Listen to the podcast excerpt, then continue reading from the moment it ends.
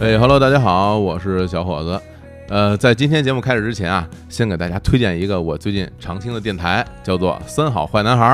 哎，这电台很有意思啊，相信我们有不少的听众都听说过他们的名字，然后我们跟他也是认识啊，我们一起来参加各种活动。哎，一听这名字啊，什么又好啊又坏的，就不是什么正经电台， 开玩笑啊，三好坏男孩。哎，他们这里边啊有几个栏目就挺吸引我的，首先什么呀，脱轨启示录。哎，这栏目啊，就哎让我满足了我这个呀这个观察社会的需要，有大量的听众投稿，讲述自己出轨和被出轨的故事，就让人感叹呀，这个人性啊啊很复杂嘛啊很复杂啊。还有这个三好人生系列，讲述这个泰国救援啊、死囚看守、狗熊猎人、火人节猎奇，五花八门啊，都挺有意思的啊，带你看看不一样的世界。哎，当然了，除了这个《三好坏男孩》的这个免费的啊公播节目，他们还有一个“三好私房课”哎付费栏目，在《三好坏男孩》的微信公众号里左下角有一个私房课标签儿。五块钱一期，内容啊十分猎奇，什么萨满怪谈啊、卡戴珊家族深扒、UFO 悬案、世界夜场猎奇、曼谷案内人等等啊。这喜欢这类内容的听众们，我推荐大家去听听。那最后我再重复一遍啊，三好私房课啊，收听方式在三好坏男孩的微信公众号里点击左下角有个私房课的标签儿即可享用。那接下来呢，我们啊先给大家放一段这个私房课的片段，你们可以先感受一下啊。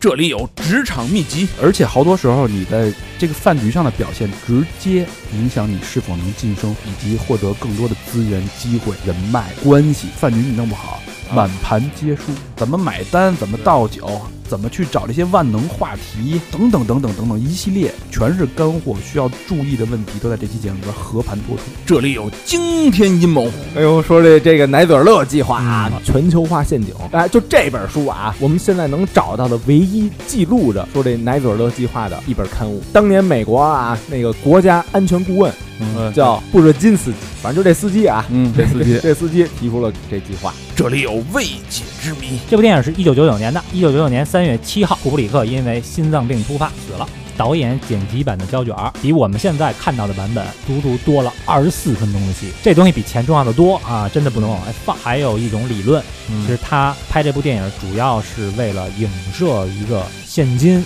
神秘的一个组织，那就是三好私房课，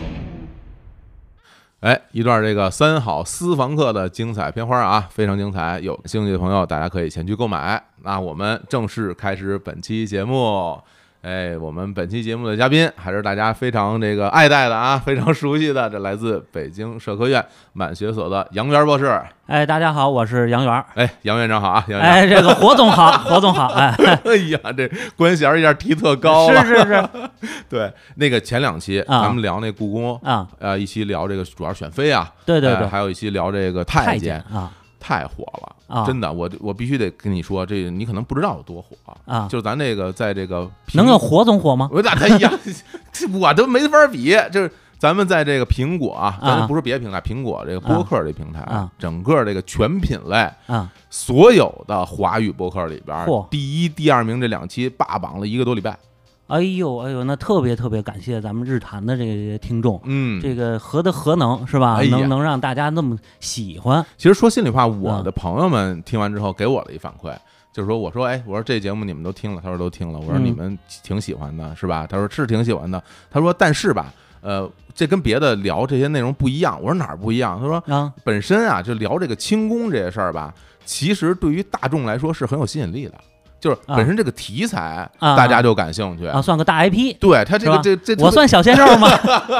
这题材就感兴趣，啊但是他说这跟他之前听那些哪儿不一样呢？啊就是说原来听很多这东西吧，好像就听一猎奇，嗯就讲讲特玄乎儿，那那时候什么这事儿那事儿，啊反正你听啊，反正听一云山雾罩，嗯你也不知道他说的到底是真的还是是假的。啊但是听杨博士，哎，啊咱聊的这节目，他们就会觉得这里是真有知识，而且大家嗨不是在瞎说，嗯是真的好好在说，嗯 然后内容很详实，然后这个，哎，我怎么一直在夸自己？主要你的功劳。呃哎，语言很幽默，就特别厉害，哎，然后大家就就一直就呼吁啊，说啊这个，我说杨博士能不能再来？嗯，后来呢，我们就联系联系，然后这个杨博士说，我当然想再来了，是是是， 啊，是我我跟你说，我我这我一肚子话要说，对对对对，特别听了某些节目，这个这个心里这着急呀你你你直说， 你啊直说啊啊，某些节目啊，就是北京小吃那集嘛，北京小吃那集啊对对对那集是我跟淼叔还有那个邢夫人，我们仨人对对聊对的这个北京小吃到底好不好吃对那一期是吧？啊对对，对你就听说你有点意见啊我没什么意见，因为啊跟信老啊，这个信福臣信老啊，呃，多少年前就认识啊，啊，这个，所以我一一看有王继涛、信老，嗯，是吧？这嗯特别想听一下，又北京小吃，哎咱这在行啊，你们好像当年是什么票友？啊我们是京剧票友。京剧票友，哎，对，哦我给他，我们我们俩啊，都是来这小花脸的哦，不是花旦啊，不是啊，不不没有没有花旦 啊，小花脸啊就是小花丑脸哦，丑角儿啊，对，哦，哎，我给他配过戏，哪一段你们是？那叫《望江亭》张派的名剧哦，啊，他来那杨衙内，嗯，我来那个衙内的底下人，吓人， 啊，对对对对，就给他帮闲的哦哦啊，哦哦看帮哪个小娘子不错呀，哎，就抢回府的那种。哦，这种，哎，对对对，哦啊，除了这个戏呢，啊，其实还有一些其他的合作，因为我对这个信老的这个表演啊嗯，啊特别佩服，嘿，哎，这个能现场抓哏，因为那次演出啊，嗯，他就出了个错儿哦，啊，出了个错儿，怎么着？念白念白啊，念白说错了，啊，舞台事故啊，嗯，然后呢，这个演这官老爷的人说嗯扯下去打，嗯人信老马上就抓了个词儿，嗯不但把这个错误掩盖过去，然后呢还抓了一包袱，人人来了一句说错词儿了也不至于挨打呀， 对吧？底下哗就乐了，这这个都是相声捧哏的招儿啊，都这是这个哎，不过他舞会台他也会舞说台相声，他也会说相声，对对对对，是吧我见过他给那个王自健捧哏，是吧？嗯啊对对对厉害啊哎，然后还合作过几个戏，这个戏我是印象特别深的嘿，这啊老交情了啊，老教廷啊。啊，所以说你这个就可以直说了，是吧？对对，所以不怕的。啊，对，那不怕的啊直说怎么回事呢？那就我们聊这小吃哪，你们聊那小吃吧，我嗯觉得吧，就是听着着急，着急，呃，好有好多话想表达一下啊嗯，啊，因为做了好多好多年的美食节目哦，对，啊对。对对对对，我从一二年开始呢，在北京广播电台就做那叫“饭点说吃哎呦，你说这个，啊就是其实啊， 怎么说呢？就是啊最近啊，这个呃杨洋老师出了本书，是吧？对对对这个书哎叫什么名儿？我我我”，那变迁中的北京琴行，哎陈连生口述，是这这么一本书。嗯然后呢，这这阵子我也在看啊，我特别喜欢啊，内容非常的丰富。然后里边就讲他的他当年啊，啊就是在这个呃广播电台对对对讲那饭点说吃，我啊当时一看这，我一拍大腿，啊，怎么哎我着说我这节目我听过好多年啊？。是吗？我特那时候我上我还上班呢，我上下班路上、啊我就特别爱听这节目。里边有一上海一老先生，沈孝昌啊嗯沈老啊师，嗯沈老师，沈老师老对讲一些那种海派的那些，包括淮扬菜什么的那些。对对对，那些事儿五点到六点，对体育广播我就每次因为我下班早，嗯不好意思啊，我那时啊候我四点半下班，啊，招人恨的这个我在我回家路上我就特别爱听这节目，啊然后我一看，我说这有您啊，这个啊，是那个我那会儿我是每周四上那节目，是吧？啊聊吃哎呦，嘿，你看啊这是真是咱们互为听众，缘，对对，哎互为听众，我一定啊要对，所以对于吃这块儿，杨老师特别特别懂啊，因为嗯是这样，因为我觉得那期节目的，就是为什么我着急呢？就是因为我原来的没上专业的美食节目之前，都是以食客的角度去看这个美食也好啊，嗯北京小吃也好啊嗯这种东西。但是跟美食节目做多了以后，你知道有很多叫媒体场，明白，就是要大量的接触餐饮人，嗯，以餐饮人的角度去了解这个饮食。就是从这开买卖的角度走来看这个买卖本身，对，不不单单是从一个顾客去那儿尝味儿，哎对，我觉得是问题在哪儿呢？嗯就是缺一个角度啊，所以我听着着急。哎，这还真是。哎，您说这对吧倒真是。当时因为嗯当时我们聊的时候，完全嗯大家都是以这种吃客啊、食对客的角度，就好多问题吧，你不知道他为什么他就那样，哎是，对吧？对因为为什么你做的买卖儿挺好的，嗯这么多年都赚钱，你为什么现在你就不用它了？嗯，好多，比如说北京小吃的那个品种就没了。嗯，咱们原来有一本书叫《北京小吃》，就是那位陈连生陈老先生出的，《北京小吃》里一共有一百零一个品种。哎呦，对，陈这个陈老先生，您给大家介绍一啊，下这个哎是对，呃，他是叫号称叫北京小吃第一人，嗯这是饮食圈里都公认的这么一位老先生。今年挺大岁数了，今年八十四了，八十四了，我哎采访他的时候是一四年，那时候才他才七十多岁。哦，六年前啊啊，嗯这个他在这个一直在这个小吃业、清真饮食业里头当经理。嗯，他从一九五六年就当副经理，嗯，四八年十二岁入行，一九五六年当副经理，那一四八年入行那时候是不是学徒还学徒啊啊，嗯然后到这个后来六十岁退休，又被南城那个叫祥达集团返聘，嗯干到七十六才正式退休的。他是之前那哪儿吧，就是那个吐鲁番吐鲁番吐鲁番最早是南来顺，哦，南来顺，顺干了二十九年，后来又开的吐鲁番。南来顺就是就是大观园那儿那个是吗？现在在啊对啊啊，对对对，嗯就是现在那个南来顺是在那儿嗯啊、最早不在那儿，在菜市口嘛。啊，然后后来在那个他在吐鲁番，他是开的吐鲁番，然后在吐鲁番又干了多少年，然后吐鲁番餐厅后来又倒闭了，嗯倒闭之后，这个他退休之后又返聘他当那个吐鲁番的这个经理，一直干到七十六，哦，吐鲁番这餐厅还倒闭过啊，倒闭过。他退休不是他退休，他调到公司第二年，哦，也就一年多吧，就倒闭了。哎呦啊我这还真不知道，因为这个吐鲁番餐厅在北京非常有名他啊，换了仨地儿，在这个都在牛街那附近，现在是在牛街的那个邮局边北上北口啊，对，最最北边红记小吃边上红记二十边啊上，嗯嗯啊嗯嗯，就那儿原来那个我爸还老经常一什么什么到那儿去吃早 点，啊，对对，你啊看吐鲁番那个早点那糖油饼特别好，对，然后特便宜还啊，，对对对对对 啊，然后那豆腐脑儿都是那个羊肉串儿了，都对对对， 味儿特重，没错没错 对，啊吃完特扛饱啊啊，对，就它就明显比别的地儿价格低，啊，对明，显它价格低，但是的确是好吃，手艺好。手艺好，啊嗯，因为他跟我说过，这陈陈先生跟我说过，嗯说这个当年这个有很多名品，他这个吐鲁番里有，因为店大，嗯店大他这个职工啊就有高人，嗯你店小可能就一个两个，嗯你像他那儿有这个面二上的高人，嗯，有这个红二上的高人，咱们得解释一下，面二就是做这个面点，面点，呃，做小吃，还有呢就是这个红二呢就是做大菜的嗯啊，都有高人，而且都是有师承，都就是很有传授的。而且他那儿有这个就是嗯北京的清真菜，对还有新疆的新疆菜，对是，吧它其实叫这个北京风味精，新疆风味浓。其实这东这俩东西完全不是一回事儿。对它虽然对对都是清真，就是说对回民菜吧，对但它其实都差特远。对对，咱也不能说回民菜，人新疆那是维维族菜，其实呃就是好多都不太它一样。可以叫嗯清真菜清真菜，啊，对对对对对啊。不过咱先说回来啊，啊，不是上回我们不是聊小吃吗？嗯你刚才你在这个咱们录音之前，你可不是这么跟我说的啊。哦哦你你是这么说的，哎，啊你们还聊小吃，你们连什么叫小吃你们都不知道。哎呦，没没啊，不敢不敢不敢不敢，咱得给信老留点面子，是不是？人家有头有脸的大演员，是不是？ 呃脸倒是挺大的，啊是他那痛风主要是痛风憋大的嘿，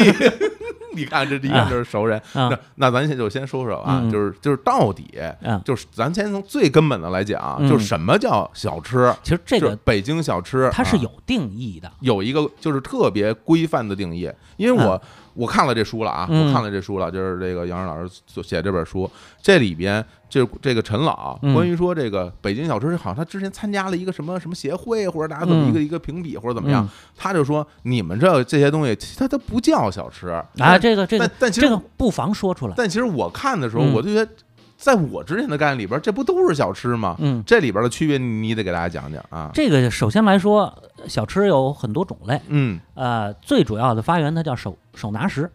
手拿是手手拿手里拿着手里拿着的手里拿着小吃嘛，小吃啊，小吃它就是手里拿着边走边吃的这种东西，嗯然后逐渐发展出来什么呢？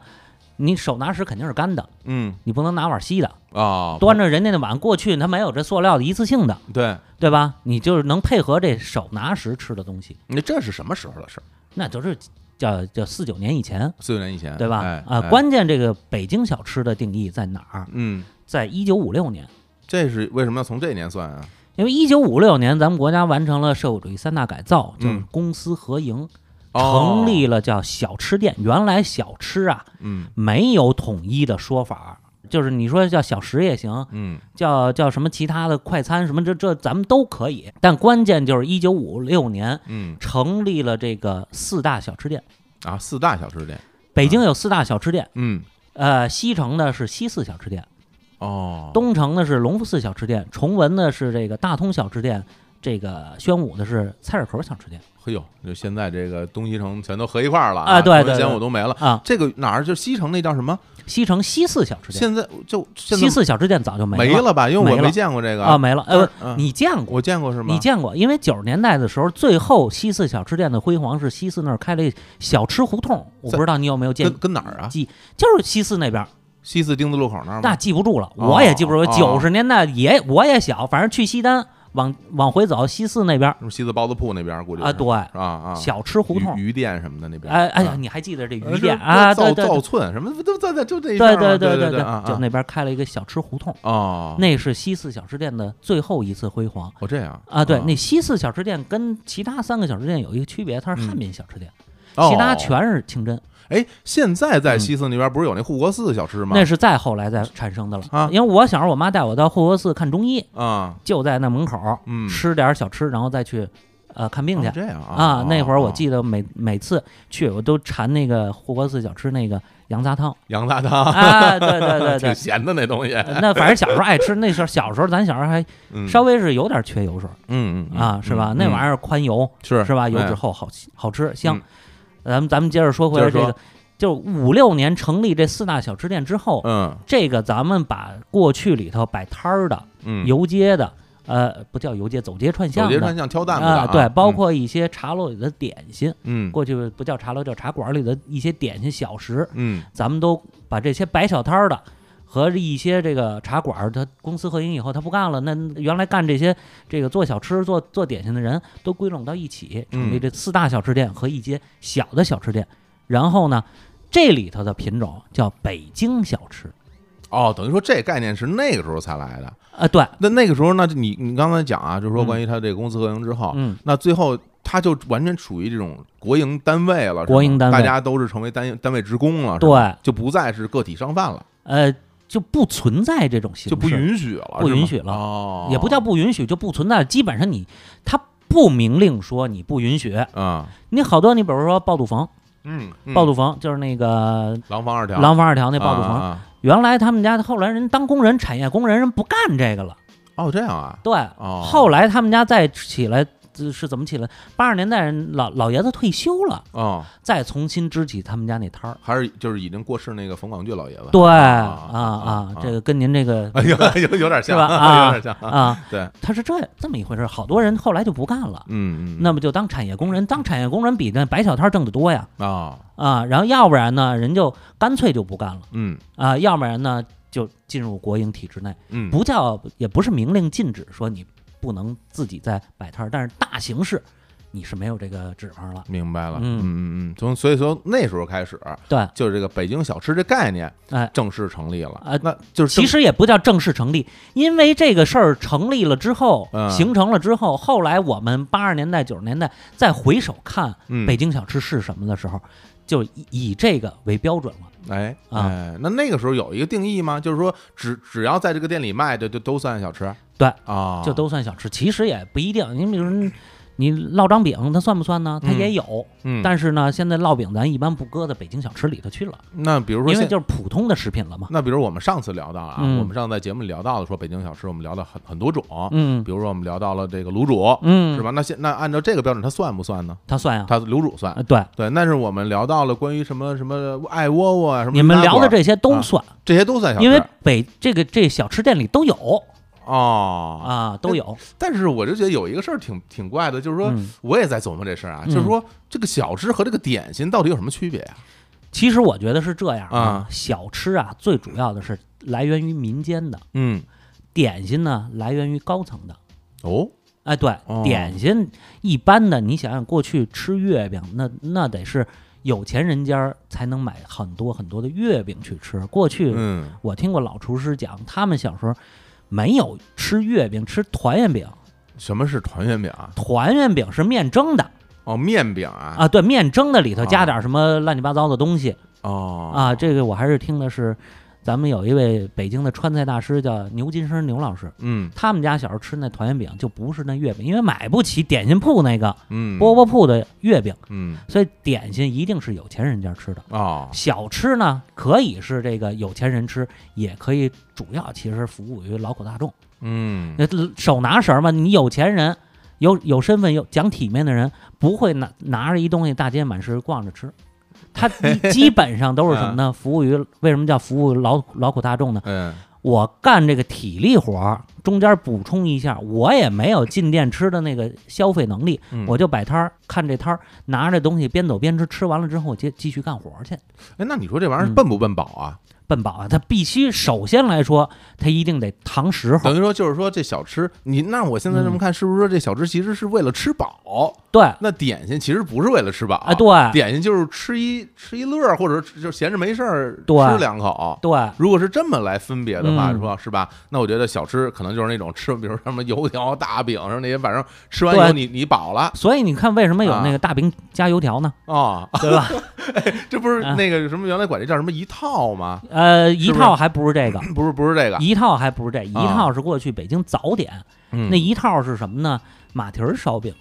哦长条那种啊、吗呃？不是马蹄儿，马蹄儿那种，小个儿跟马蹄儿差差不多大的。哦那种啊。然后呢，它里头比较发空，嗯， 然后呢，把那个焦圈儿啊，或者叫半焦果啊子、什么玩意儿胶圈儿，焦圈儿，烧饼加胶圈儿，，对对对对，这不这是你没吃过吗？这喝豆汁儿经常也吃这个，我没吃，我只吃过豆汁儿配胶圈儿，还烧饼还夹着吃呃烧饼加焦圈儿，这或者半焦果子，就跟类似于油条一样的东西，啊啊啊这叫一套，这叫烧饼果子。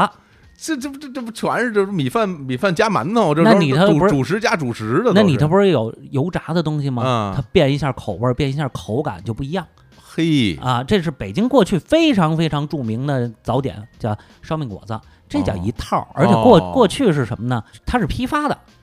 批发是什么意思？批发，它过去就是产量经营，嗯炸一批焦圈儿，哎炸一批半焦果子，我烙一炉子这烧饼，嗯然后呢给它配好了。批发，这叫发货屋子，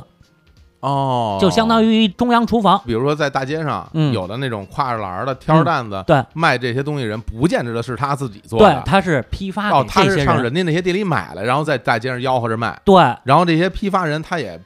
他自己不跑出来卖，他就卖给这这些他人只只管批发哦啊，这就是中间商赚差价嘛，等于是没想到，哎呦，真啊没想到，我他们也是那时候我还觉得就是大家都得自己做自己卖呢，因为是这样，啊，这个东西呢，就都是穷苦人干。啊，哎，这个跨栏儿的这个，嗯，他没有那条件去，你想他他要是自己炸自己卖，路上没有那么多的这个行人。嗯，你必须得是大的这个这个路口，西单、王府井这样的地方，你上路上这个流量才够，人多的地儿哈，对吧？啊你，人多的地方，你你支个摊儿，它它才行。嗯一般你走胡同儿那怎么办？人也有这需要，嗯，那你不可能支着一个油锅，然后你走街串就是巷吧，哦，明白了，明白了，对不对？他就哎。赚一差价就完了。你说这，你看着还是还是人家南方人啊，啊勤劳。你看嗯人 家那担担面，嗯，人家可真是带带带着锅走，呃，那咱们也 有，但是你是不是他没有带油锅好怎么像走，啊， 对对，油锅，对吧？他没有带油，而且他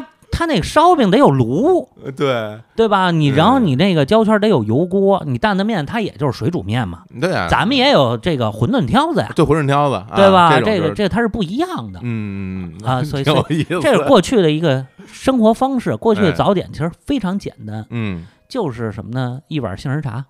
一杯牛奶，嗯或者干脆就一杯茉莉花茶末流啊，喝杯茶，啊。对，就这个烧饼果子哎。啊，这就吃早点。过去北京是不习惯吃早点的，哎，你说这个真的，嗯我想起来，就我小的时候啊，嗯我奶奶基本上她吃这个早早饭，嗯咱就说就说吃早点吧嗯，，她基本就是茶对配饽饽，对，就是比如说她比如买几块点心，嗯像有什么桃酥啊，嗯什么什么小蛋糕啊，然后就就那种啊，嗯就那种点心，嗯然后她早上起来就是泡一杯茶，对茉莉花茶，对对对啊然，后有时候喝那种盖碗儿，嗯就是盖碗里边儿会加冰糖，会加枣儿啊，啊喝那种盖碗儿，啊，然后呢，呃喝点儿拿一块儿点心，这就算他的早饭了。对他一般就是这么吃，对，我姥姥也是，是吧？我姥姥是老旗人啊，家里老旗人啊，啊，啊永远有点心匣子，嗯早上习惯就是吃点心。嗯，因为后来就逐渐就开始有喝奶的习惯，就是我小时候我就见着他就开始喝牛奶了，嗯包括我妈也劝他得喝牛奶有营养嘛。嗯然后，但是他也是这习惯。过去北京不讲究这个吃早点，吃早饭哈，因为什么呢？啊嗯这个北京以旗人居多，旗人呢就是又咱们又聊到 宫里了，对吧？啊，对又聊对到宫对，里。你说你说啊，这啊一天是什么呢？是这个两顿正餐，嗯康熙还说还说这个这个这个汉人啊，嗯，你看你们汉人，我们齐人一天就两顿饭就就齐了，那什么时候吃这顿饭？呃，两顿饭是上午和下午，上午下午啊、对，上下午。午，反正宫里是这样，我听是好像说什么十点来钟，什么两三点钟，差不多这么个节奏，呃，是不是差不多，差不多呃，啊也就每个皇帝不一样。这都不是这干体力活的人，，关键是什么呢？关键是他们点心可以随便叫啊 嗨，家里永远备着点心，两顿正餐是没错，但是这就是他的生活对习惯。对对对对，对为，什么呢？对因为嗯他是游猎，然后他身上得带着点心，嗯，所以他这点心可以无限续。还真是，他是他这么一个生活习惯，所以北京过去百分之七十是齐人的这个人口，嗯，所以他就没有这个吃早点的习惯。嗯，嗯，还你真看，我嗯看这个乾隆的膳单，经常是早上一顿，就是早膳一顿，晚膳一顿，晚上还得来个夜宵哦，啊。还他有所以夜他宵，所以他对这个这个叫晚赏伺候啊，夜宵，嗯，所以他对这个早点啊不是太重视。是，还所以真是，所以老北京的这个传统习惯就是喝茶吃这个点心。哎，咱要聊到这儿，嗯我忽然想到一个事儿，嗯我们上回不是跟那个淼叔跟那个老谢啊我们聊，哎，这节目叫《北京小吃到底好不好吃》，是是我觉得这可以解释了，啊，就是就是说为什么有很多的北京小吃不好吃，嗯啊它本身就不是奔着好吃去的，它其实就是一果腹的东西，对吧？呃是是吧？有一部，因为有一有一部分它有一是部分这样咱讲，比如讲嗯这些东西，比如说什么油条，甭管什么东西，嗯它其实是为了让你吃饱。对那为什么我们又发现又又有一些好吃呢？是因为那些其实本身可能属于点心类的东西，它嗯其实是为了好吃而去做的。呃也我你觉得说是不是？我觉得也不能这么说，也不能这么说因为吗什么呢？嗯你光为了果腹。嗯，那也不行啊！你那么多买卖家儿，对不对？你做的不好吃，光光给足是，它啊一定是它、这也个也不能，就是说也不能太难吃，就是是吧也也会有好吃的，也会会有好有吃的也会有好吃的，是这样。你嗯看怎么比，嗯同样都是油饼儿，过去嗯是炸一特别特别大油饼儿，啊，是吗？呃，大油饼儿，大油饼，大油饼儿，咱们你看我这比量得有你两你这比量也太大，大家两尺看不见啊！它这啊个整个这玩意儿，这这两尺，这这这么大个儿吗呃，？两尺啊，大油饼儿。然后呢，解放前这卖这大油饼儿是怎么着嗯呢？切切开了卖，炸一大的，然后切，这叫一撇一撇儿一撇的卖。啊啊，对，咱们看这个老电视剧《四世同堂》里头啊，就有这个展现，就是就是早上卖大油饼儿，那他但他从这他为什么要炸这么大个儿啊？它省事儿，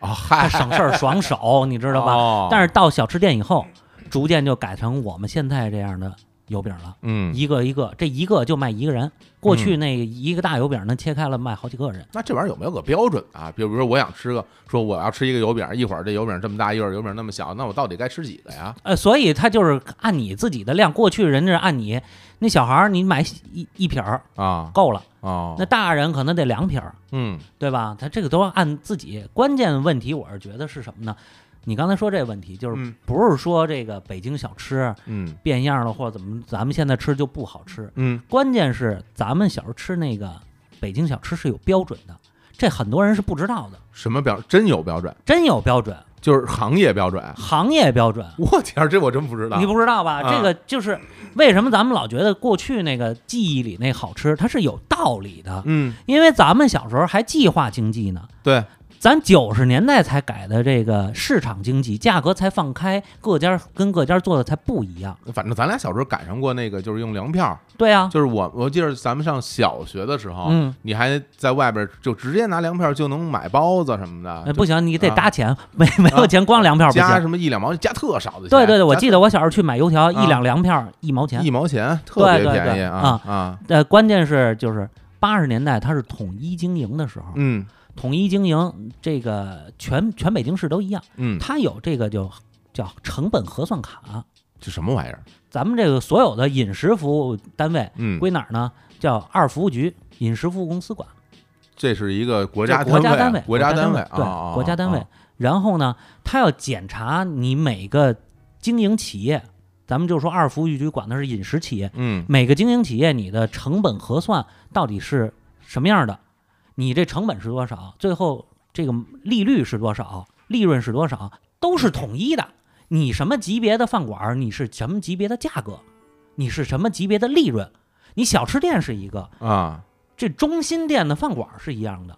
上头的特级店又是一样的，不一样。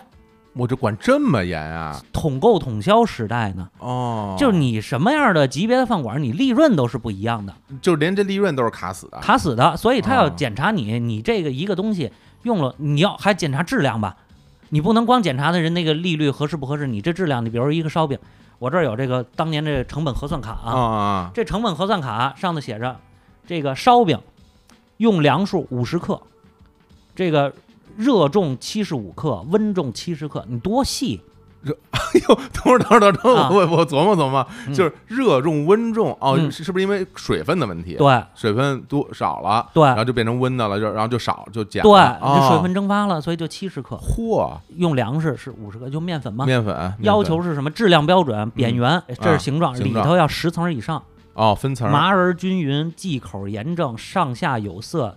呃，掐桃儿，掐桃儿就是那个你把那个面擀出来，擀筛子，擀筛子之后你揉完了之后掐着一鼓，就是一个面面揪儿，那嗯个对叫掐桃儿。啊，然后呢，无面疙瘩，分量准，外形好。你看，这个就是它里头这个就是烧饼的标 准。标准。然嚯后这个串面合适，小山子麻酱均匀，椒盐内有小茴香，就是你要用什么东西，用料什么东西都是标准的。哎呦哎，那所以咱们吃的，咱们北京的北京孩子记忆基本都是一样。我们小时候吃的就是那样的，嗯，后来价格放开了之后。各式各样，不一样。有没有好的？有，有好的，有没有次的？也有，也有次的。所以一定它是变味儿了，它不可能完全按着这个走。呃，你要这么说还真是，就像因为那个时候，因为计划经济时期吧，就是大家凭票儿嗯来供应凭票儿买嘛。嗯，比如说我给你这么多粮票，对，你就得给我这么多粮食啊。，嗯对你要不给我这么多粮食，我就那就亏了。对呀所以说它整个这个标准嗯，是和你整个你的付出是一定要平必齐须的得，要一样的，必须对准的。对，而且吧这个呢是什么呢？检查标准，哦，检查标明准白是最低标准。哦最低标准对，哦，所以你必须得符合这最低标准。过去炸油饼儿必须要有一个接那个漏油的，那油饼儿不是往下淋油吗？是得有接那个的东西的哦啊，那油不能浪费，所有都得核算在这里其中。比如我是你的上级单位，嗯我来检查你，对那你必须是国企，你是国家企业，或对，者但但是大对吧部分是国企啊。是吧？但是如果你是个体户啊，你必须得干得比这好，也是才能生存啊，也是，对吧？其实咱们小时候，我爸妈他们那边人老说啊，嗯就什么什么，呃，这个是国企的还是私人的？对他们就会觉得国企的不蒙人。啊，我当时就会觉得你们凭什么觉得国企不蒙它人？有标准，它你有检现在一查。看呢，他的确他没法蒙人，对他他他这东西他就是必须这么干，对吧？对，我说这是小吃，你就不用去思考这事所儿，有菜啊都有。必须有标准，必须有标准哇这太这太厉害了啊！然后咱们再说一个糖油饼啊，啊咱们现在都爱吃糖油饼，归了包堆，没有一家是跟原来一样的这语言啊，归了 包堆，这博士的语言呀、博士语言我给你转转文是好吧？好好啊，好归了包堆没有一一样是跟原来一样的。啊首先来说，人过去用红糖，啊红糖，嗯现在都不用红糖，用什么用白糖啊？用白糖，哦因为为什么？红糖炸出来特别容易糊，容易炸坏。啊，对对对对对，然后呢，还有呢，你看它这叫圆形鼓腔，直径十六点五厘米。还点儿金我，黄色，糖面均匀不糊。嗯就最后两句啊，嗯糖面均匀不糊，嗯，这就说明什么呀？咱们现在外边都有一层白边儿，那对。过对去是没有的。是是是，啊你要你要说现在，因为现在比如好前两年嗯北京什么有那网红嗯那个糖油饼儿，是什么黑我腰我还掌拍过呢，是我还吧？拍过呢，确实不错，但是好嗯都有白边儿。好多人去吃，对，然后呢就是反正拿过来，你一嗯看就是它那上面那个糖，就是感觉像画画嘛。咱啊就这是么说，咱是啊感觉像画画，是对吧？它不是说哪儿都有糖，嗯一定有地儿没有糖的。对，但是的确，我记得我们小时候吃的那个糖油饼嗯，它是满面儿它的，是一个面儿，嗯，对吧？哎，它我跟你说呢啊这这我得吐槽，啊原来在那个原崇文区某小吃店啊，啊，吃过一糖油饼儿，嗯，糖油饼上的糖啊就一芯儿，是啊，就中间有一点嘛，就中间有一点儿。哦，嗯白边儿太多了，但是现在都不管了。是卖元宵那家吗？ 哎你猜吧，你就猜不着， 哎哎，你就猜不着，好嘞啊 啊，不得罪人，你看，哎，这这个这反正呢，就是嗯现在一定都变样，嗯，你都不用红糖了，因为因为什么呀？爽手好干呀，对对，的确这个红糖啊，嗯稍微火候一大，它苦，它它苦苦，然后这个糊嗯不好看，嗯对吧？所以就都换了，是有偏差的。嗯，是有偏差的，但是不是说现在就没有好吃的？过去咱们那个思维啊，说实在，咱们现在很多北京咱们这一代的孩子呀、还都是计划经济思维。嗯为什么呢？咱们过去是吃小吃就去小吃店，咱们就想着这小吃店全都齐了，全都满了，嗯，都都都能吃到。那现在谁给你那么干呀？反正我们家原来住在北边嘛，嗯我们家住住这个原来我小时候住宣礼啊然后那我们去吃小吃最齐全的就是就是隆福寺，对，就隆福寺是什么都有，对对你对从这头到那头，把你想吃的能吃一遍，对什么都能吃得着对。后来隆福寺一把大火，那 啊是然后然后就是 是是颓了，是吧？啊是颓了是，到现。啊在其实不太好起的，是吧？然后啊其实除了那儿以外，你还真是找不太到说去这一个店里能把你想吃的那些都吃吃全了的所以店。咱们的思维是这个计划经济思维，嗯就嗯嗯因为咱们是从那个时代过来的，所以就 觉得小吃是去小吃店一定要吃全。嗯但其实现在好吃的小吃啊，都是各家有各家特色。嗯你像这个，我采访这陈连生老先生哎说，说过去他们店里有一个，因为计划经济那个公司合营以后呢，它必须得归到一块儿去你。说是那个南来顺吗？南来南来顺顺过的去叫时候菜市口小吃店，啊，他们那店里头五代的羊头马，人家就干这一样儿哦，嗨，这得跟大家说啊啥？这羊头马大家都不知道是什么啊？嗯啊。对，就做这个这个羊头肉，啊羊头肉羊头肉，对啊，这个羊头是白水羊头嘛，这是那个清真的，清真的。嗯呃，这个陈老爷子当时跟我说，人五代羊头马，嗯人就干这一个，就是有特色，就是干一样他才能精。嗯，哎，你都干了，你你大而全，反而是没有没有新意，没有精品。嗯，然后这跟我说这人这五代羊头马人俩老伴儿，是哎吧？ 哎，人买了房，人能买房，人娶俩老伴儿。嘿， 对吧哎啊，嗯这个我在北京电台的时候说了，然后当时主持人说，不要再说这个话题，啊不咱们鼓励啊，这啊不鼓励啊，咱们这儿不没没这关系，关键就啊啊是说人一样精做精了之后呢，人就能起得来，嗯人人能靠这生活，而且生活的很好。嗯，哎呦，今天这个讲了好多，我觉得就是因为咱俩有点有点讲的讲的开心了。嗯其实好多吧，很多细节应该给大家讲讲。啊，就比如说哈，比如说这个南来顺嗯啊，是北京一个比较著名的这么一个老字号，老字号，嗯它里边呢有小吃，也对有菜品，对，然后它是清真的店，清真啊的清真的店。啊，然后它这个里边吧，跟大家说就说，哎，为什么什么南来顺里边还有什么羊头马？好像是它很多的老字号都在南来顺里边营业。这个事儿是因为是不是后来就并进去的，还是怎么是回事是这样。啊？说那个羊头马是为什么呢？嗯，是因为羊头马后来是成为了南来顺的职工，哎，所以呢，他没有这个字号。其实没有这字号了，只是啊对他们家人在那儿干活儿，对然后他做这东西，对他，啊他是这第五代羊头马，嗯所以他在这个南来顺里的过去菜市口小吃店做这白水羊头。嗯啊，这个还有一个什么问题呢？刚才咱们说这个北京小吃这个这个标准问题，小吃店是小吃店，咱们说你刚才说那点心那好吃那点心嗯，是另一种标准。哦，哎，对，这个我记得你们上次那北京小吃里头说了一杏仁豆腐。呃杏仁豆腐，对啊吧？哎，对，杏仁豆腐，咱们一般来说，小吃店做怎么做？一定搁琼脂、杏仁精、杏仁粉，嗯熬汤搁那个琼脂，嗯，熬进去，它用它成型儿，成型嘛，嗯对吧嗯，这咱们一般小吃店吃的，咱就觉得不错了。我吃过更好的，我吃过更好在哪儿呢？晋阳饭庄，哦，晋阳，它是什么呢？它不卖，嗯，夏天的时候三楼四楼包间儿送。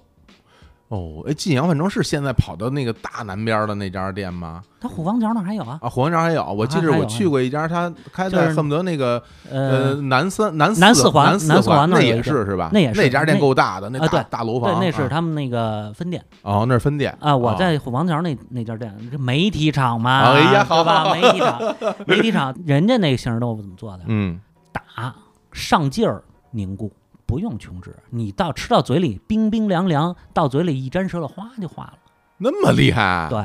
这个是典型的标准，这就嚯不是小吃店的标准。所以为什么他那个利润率就能要求的高呢？哦，不过这东西你你要这么说，它不能单卖，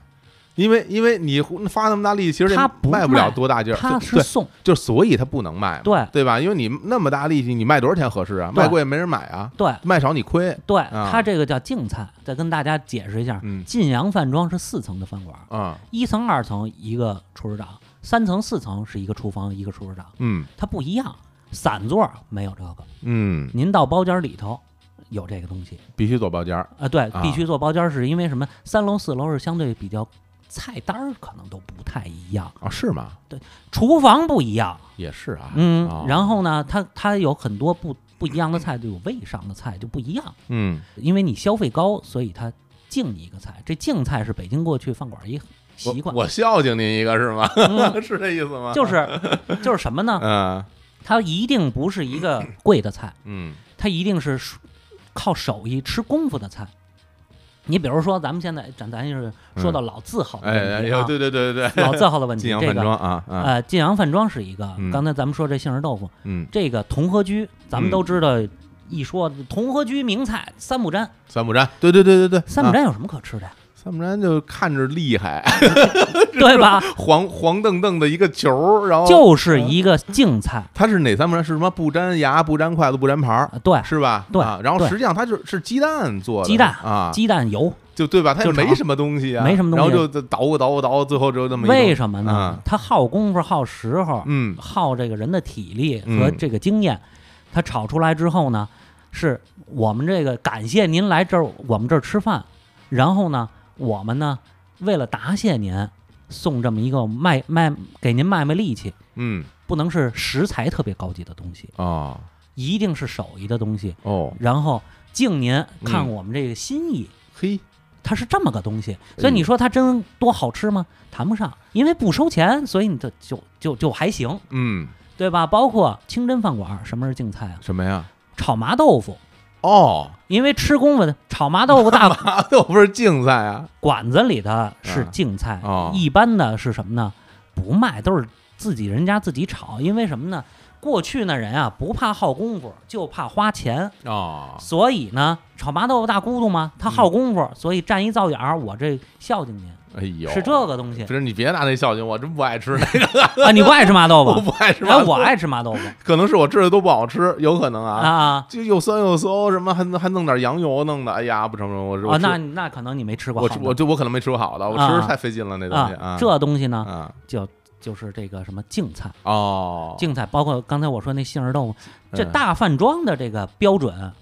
跟小吃店标准又不一样，差挺多，所以您现在说您想想想吃这个好吃的小吃，嗯。先得给它分类。哎呦，这我觉得这个特别重要了，嗯就是我觉得这个算一导引，嗯因为咱聊半天，嗯然后大家老说，哎呦，这你们又说这小吃的时候，古时候什么样吧，现在要什么样吧，嗯我现在就先问问你，嗯我们要现在想去吃好吃的小吃，在北京，我上哪儿吃去？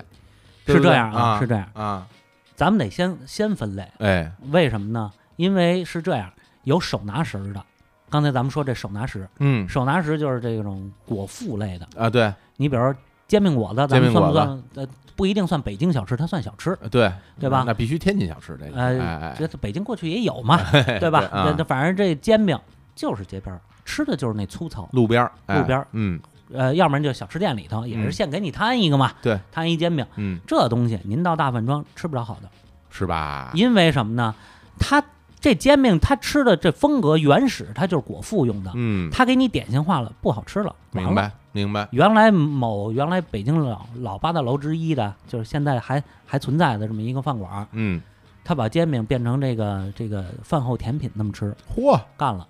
这哪行啊？干了，啊这东西就就完蛋嗯就完蛋。呃，但是呢，其他的点心类的，咱比如说驴打滚、爱窝窝嗯，这类的东西，您去大饭庄吃，就比小吃店要强得多。我记得你们上次说那个啊清真白记那驴打滚儿，哎呦啊，那玩意儿太小吃路子啊路子了。哦，你要想吃，因为它过去它是宫廷面点，嗯然后转成的小吃，哦，对吧？它是两个路子的东西，嗯，那东西必须得吃去大饭庄，它给你才给你做的精细。哦这样啊，你比如说，咱们去小吃店吃爱窝窝，嗯，什么馅儿的？白糖馅儿的，对，那有劲吗？反正就特甜啊，是吧？ 就是就是一甜。嗯，咱们比如说又一顺，有一瞬哎，又一顺它也卖那爱窝窝，那爱窝窝里头青红丝。很多人不爱吃青红丝，哎这错了啊！哎为什么？因为您吃那个小吃店的东西太多了不，成那个青红丝是沉的，哦，青红丝是什么东西？青红丝是橘子皮，是橘子皮，橘子啊皮或者管干儿那皮子，对就是橙子的皮。橙子的皮子，在那个干了之后，再给你染色，然后它那有那新鲜的那个青红丝，它有那个香气，哦，哟，我反正我吃过那青红丝，嗯，都特难吃。可没香气。哎呦，，我媳妇儿特别怕吃青充红丝充斥着一一股子这个防腐剂的味道，啊，是哎，是对对，或者是什么陈味儿。卫生球的味道，陈味儿啊啊，然后呢，有青红丝，对嗯，新鲜青啊红新丝，鲜的啊，黑芝麻、白芝麻、核桃仁、瓜子仁儿，再加白糖搁里头，您再一吃不一样。我天儿啊，哎那白糖会不会化？所以是吧？得这，化吧？所以这东西就是得你看，做完了赶紧卖，因为你有时候你吃到的那个那里嗯边那个白糖，它有时候会会结块儿，所以你那都是沉的、所以说它真正做好的拿出来的时候，它应该是温乎的，是吧？温乎哦的，而且是入口即化的。我嚯，再给你举一例子，咱啊们说的这糖啊，嗯，还有一种点心叫什么呢？叫芸豆卷儿。芸豆卷儿啊芸，豆卷儿哪儿最好吃？嗯，这个冯怀申冯老师，就面点大师冯怀申冯老师做的特别好哦，那在哪儿吃啊？在这个方庄一碗居店，他现在在不在那儿我不知道了。哦，当年我带着美食地图去拍过他们家，一板居是卖什么的？炸酱面啊？呃，炸酱面。啊，但是是有两样东西特别好，一个是嗯啊奶酪，一个是这芸豆卷儿。嚯，芸豆卷儿是什么呢？也是宫廷点心演变的，嗯，咱就必须得吃大饭庄的。当然某。某膳呀，某旅馆 呀，那咱们单说啊啊，啊这啊这有店大欺客之嫌。哎，这个关键是他做的这个怎么好呢？我拍那东西拍了四个小时，嗯，为什么呀？芸豆先煮哦，要一个小时，嚯，蒸要一个小时，嗯，把那水汽拔出去，明白，然后打皮儿，嗯，过箩，得过几遍箩，那箩都有讲究是多少目的箩，再跟那个烙烧饼的和那个芸豆面儿，啊，擀扇子掐桃，然后再卷成卷儿。哎呀，这里头的馅儿是什么呢？啊，这里头的馅儿是直咽吐嘛，你看，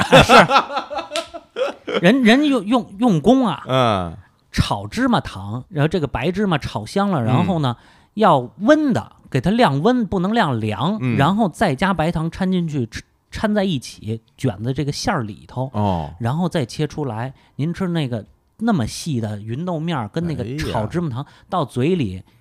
化了之后，芸豆香，白糖的甜，嗯芝麻炒芝麻的那种香，嗯，哦一下进嘴里头。所以这这个叫饭庄的。那这典型这东西必须是您来了以后吃现成的，对对吧？咱不能因为说你做好现成的，我去你给我来一份儿，这就完全不一样了。对，所以这个东西是什么呢？点心类的，您也别去小吃店，嗯小吃店那路子一定糙，一定去什么呢？大饭馆儿。哎呀啊，其实那大饭馆，其实你主要是吃饭去了，然后对然后可以点一点这种小吃对去去尝尝，哎，对，就这个意甚思至，说，如果说还有像原来那么做买卖的，他他送你，哎，对，对吧？对所所谓的竞菜竞彩现在啊其实都有，也有，都有大饭馆儿、好饭馆啊嗯儿。您做包间儿，大部分不能叫大部分，高级饭馆儿都有竞菜。哦啊，那些竞菜都都还行，是不是？其实不光是大饭馆儿，啊咱们中餐、嗯，西餐还送你个甜品呢。哎，对，或者是送送你几个几盘面包啊，哎对哎，不，那那那那叫餐前 面包，那不是那那是必须的，对吧？啊啊啊啊，啊，反正就是这意思，就是明白明白。所以哎它这个是标准不一样。嗯小吃店跟这个大饭庄都是，咱们现在都可以叫小吃，小吃店跟大饭庄区别又不一样。哦，哎啊呦，这个一听，那真的，这咱啊他们什么什么李淼什么新闻人讲的什么呀？这根本就不对，这这这就是啊因为接触这个经营者哎，所以能了解到这一些所以内容。所以杨嗯元老师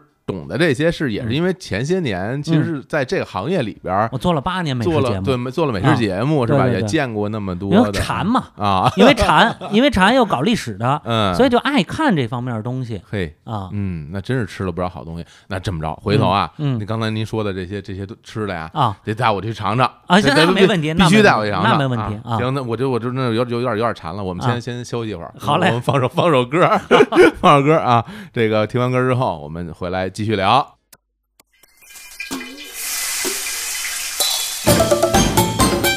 生活，它就是这个样儿的，油盐酱醋就在一个勺儿里。生活，它就是这个样儿的，煎炒烹炸全都是手艺。生活，它就是这个样儿的，鸡鸭鱼肉它咋吃咋有理。生活，它就是这个样儿的。甜酸苦辣都挺刺激，所以这香味咱们一勺儿会，海陆空咱就一锅儿端。十全十美，它就是这个样儿的，就在北京电视台在生活频道里，十全十美，它就是质和养儿的，享受那个生活，人生一桌戏，十全十美，它就是质和养儿的，就在北京电视台，就在生活频道里，十全十美，它就是质和养儿的，享受那个生活，人生一桌戏。哎，咱们这歌听完了啊，嗯哎呦，我现在我感觉嘴里很甜啊，我我觉得我已经吃了那云头卷 了，化了是吧？而且而且它要它它，我觉得它关键是什么，它要那个沙沙的那口感，对，什么就那玩意儿，对才是它的精髓，我觉得，对，这这个东西啊，咱们吃东西必须得有层次感，这是口吧感里又得啊得有层次。是你先沾那个那个芸豆面儿的时候嗯是沙嗯，甜，嘿，然后是芝麻的香，它得逐渐的循序渐进进入你的那个味蕾，都说这美食节目吧，咱得嗯看。嗯是吧？？我看这画面上怎么样？嗯比如说什么《舌尖中国》呀，嗯，是什么是什么人生一串儿啊，什么都得看。嗯但是 但是咱们这个就就光凭一样我得说，啊。都哎，反正把我给说馋因了。为这个老做广播节目啊 啊，，对，这个这个怎么聊这个美食啊，它有各种不同的技巧呃是啊直直直接出入大脑。啊对对对对对，然后我们刚才聊到了好多这个北京的那些老字号。对，老字号，对，然后那个如果大家感兴趣啊，嗯大家可以到网上去查一查，因哎为对我们聊这些老字号现在基本上都还在呢，是吧？呃，，对我现在基本聊的都是在的，嗯，不在的到时候节目里咱们会单独说。哎，就嗯就像比如说咱刚才说的什么什么西四小吃店什么没有、啊对啊，没有了咱也跟大家说说。嗯然后这关于这老字号，我这事儿也挺有意思的，嗯因为我听说啊，呃，好像是说什么建国之后啊，嗯然后那个周总理，嗯就是好像做了这么一件事儿，然后嗯，对对呃对号召了好多就是北京以外的其他的城市的对这些饭店，对进到了北京。没错然后我听我爸有时候跟我说，说那说那之前北京哪有什么正经的饭店，什么老字号，反正我不知道。然啊后我就有这么一印象了，嗯我就觉得好像北京原来好像就没有什么嗯那些说有名的饭店，包括咱们现在讲的北京好多好多的著名的嗯这些饭店，像什么清真饭店，那就是呃鸿宾楼鸿宾楼是吧？对那也不是北京的，啊那不是北京的哎那人家是天津来的，天津的你包括什么什么美味斋，美味斋，人家也不是北京的，那是上海的，是吧？人家对哎都是各地方来到北京开了自己的店是这样。啊，他他过去北京哪能没老字号啊？也也有是吗？有有有老啊，字号也有老，字号也有概念，也有定义。嗯， 这是二零零七年商务部发布的这么一个 概念。这不这不这怎么那么权威啊？这个啊对对对，商务部呃 商务部确定啊的啊这个老字号的标准哦，是还真有标准啊，有标准，这什么标准呢？跟刚才那个北京小吃那标准差不多，怎么说？就是啊也是以一九五六年划线。嗯因为什么呢？五六年完成社会主义三大改造，公司合营了嗯之后，很长一段时间没有再单起来的私营的饭馆儿，嗯对吧？嗯，所以呢，正好跟这二零零七年中间是五十年，哦，这么算一九五六年之前啊？存在的字号饭馆儿叫老字号，这个老字号的标准是五十年。哦，从这儿画条线是对吧？，因为原来哦其实想花一百年，后来发现少。 这这这个哎，这也是有依据的。哦哦哦，过去叫什么？嗯庄稼钱万万年，嗯买卖钱六十年，跟官的钱下水的船。咱们就说这买卖钱六十年哟，，这听着怎很有道理似的，这这这这这是老话啊儿，这这是老话儿。啊，民俗人家，您说说那啊嗨，这这个这个这个是一个正经的民俗、啊，呃正经民俗啊，啊买卖前六十年，嗯为什么？这是跟一个企业经营者的这个生命周期有关系，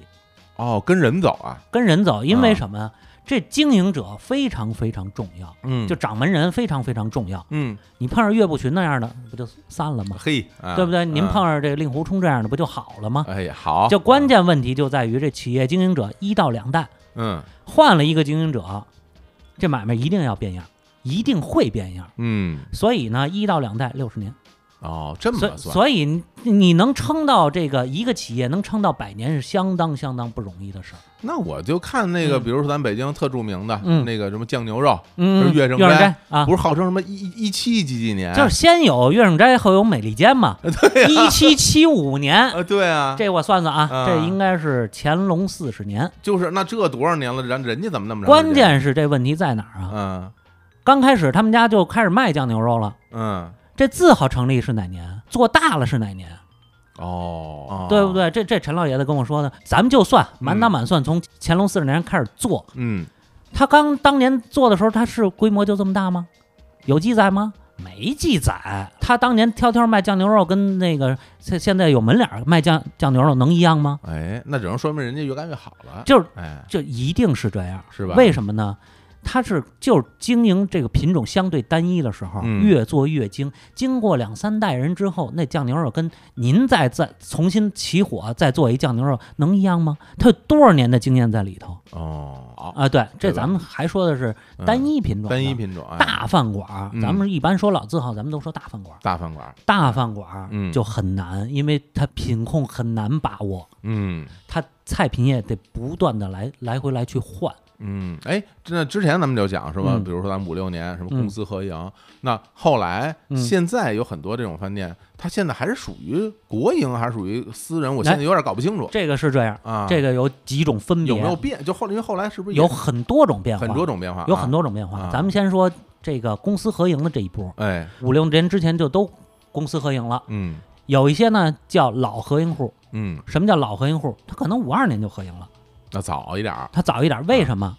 你比如说丰泽园、同和居、翠华楼、仿膳这些，早就合营了。嗯为什么呀？国家看上你了，哦，国家看上你，我这儿要这个什么嗯，搞统战工作，因为什么？你比如说有一些这个跟海外有关系的，嗯跟这个那时候要统战，要要要要打国民党，哦，有点讲政治了，所以这样啊你一些政治上的人物或者文化的名人，我们要有一些宴请的地方，有拿得出手的餐饮企业。哦，所以你比如仿膳，仿膳原来在哪儿？原来在这个北海的北岸，现在其实还在又搬回来了啊，嗯北海对啊北岸五龙亭那附近。这河这这湖边儿上啊啊，原来叫什么？二五年成立的叫仿膳茶社，茶社呀，它卖点心为主，卖外卖小吃为主。这么回事儿。我我就是我现在因为我从小我走走过那仿膳门口，我都不敢进去，嗯，我看着可吓人了。对对对而对且它对，门经常不开着，对它是关着门的。对啊，他一九五八年国家给他迁到南岸，就是那个岛上琼岛上的嗯那个倚兰堂到到宁斋，哦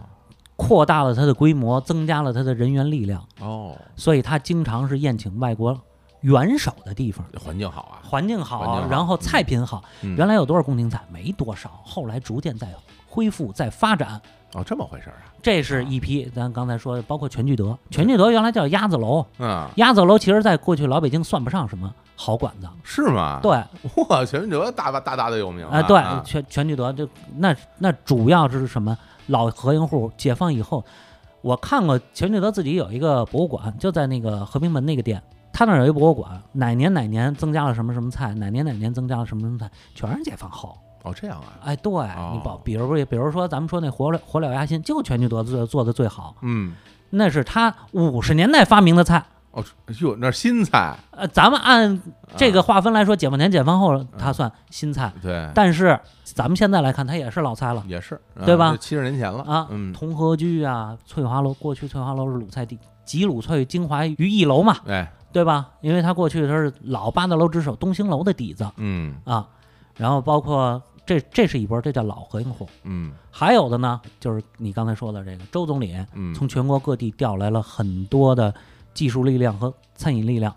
比如说你刚才说鸿宾楼鸿宾楼五十哎年代嗯来北京的，他已经完成了公私合营。天津来的清真老字号，啊，天津老字号跟北京的这个清真菜有什么区别？最大的区别嗯，就是这陈老爷子给我讲的，一个叫榨汁儿，一个叫配汁儿，这什当么年都是不一样的。这什么意思？什么什么榨汁儿啊？榨汁儿，咱们说这个清真菜，嗯趴菜特别多，就趴肉条啊，啊，趴口条啊，对不对？嗯，啊，趴羊眼，我不知道你吃过没我吃过？没有没吃过，没吃吃过没吃过，没吃过啊，这这个这都有啊这些东西，这趴菜汁儿就是早上起来嗯起油锅，油锅然后搁这个有油、有葱姜、有有各种的这个料，嗯包括花椒啊什么的，各各种香料，倒酱油一炸，这汁儿今天做的趴菜，所有都用这汁儿。配汁儿，什么叫配汁儿？嗯为什么过去说北京的还是清真菜相对讲究一点儿？嗯你每个趴菜汁儿不一样，这叫为这个根据这个食材来配汁儿。嗯，因为因为这个趴菜啊，我们讲讲啊，就是因为它是有一种有有宽汁儿的，嗯它啊啪一下，它要烹，烹一下，对对，烹一下，对最后还要芡一下，对是吧？最后对对出来对是有汁儿的，对等于说这个汁儿是早上起来炸好的就这么多啊就这一种，对还是说每个菜不一样，这就是区别。这是区你别说那那个榨汁儿，我觉得特像什么呀？嗯特像上海那边做那个，就是江浙上海啊做那个呃熏鱼，啊，哎，他那不是就把这鱼当场叭叭叭切，切完之后进锅炸，嗯炸完以后泡汁儿，嗯拿出来吸满了汁儿，你拿走。嗯他那个汁儿就是现场做，就是之前做好的，嗯一大盆儿嗯弄好之后，那鱼块儿都往里进，进完之后捞出来，嗯，包括做什么烤麸也往里进，对，都是那就那这这应该就算榨汁儿了，这叫榨汁儿是。吧？啊，所以我就说，你还是吃小吃的这个嘴啊，啊啊 啊，这这个这个有有好的，有好的也有配汁儿的。啊不，不，上海也不是说都这样。那那是那是，这我那那都是你在说这都菜是拿市走了，那都是菜市场里卖你的，这说这都啊是拿走啊，他对那有他那风味儿。是是熏是鱼有没有好的？有。也有，我在那个和平饭店，他那熏鱼，你知道卖多少钱？卖多少钱啊？我一七年去的，嗯， 卖一百六十八。我就特想笑，因为啊 你说你一七年去的吧，因为咱们这节目里边啊啊讲了好多就是老老事儿嘛。啊，我这一反应，我说我七一年去的， 然后我说我当时觉得这是也不算特早， 是吧呃，这不不在咱们，就是我一七年去的时候啊，敢卖一百六十八，为什么？我的天儿啊一熏鱼凉菜，那么牛啊！人那烤麸熏鱼呢，人就配汁儿，而且人那那熏鱼，哦，你吃外皮儿是酥的，里头嗯那肉是绵软嫩的，是吧？哎呦，那不一样那厉害，那厉害那，不一样，那不能拿拿拿拿一口袋就带走。嗯好嘞，不同的地方不同做法，还是刚才我说那小吃也一样，明白？有很多东西它饭庄跟小吃摊儿不一样。是，嗯，哎，然后咱们再说回来这个、嗯这个红宾楼，鸿宾楼这是天津过来的风味儿。是，然后呢，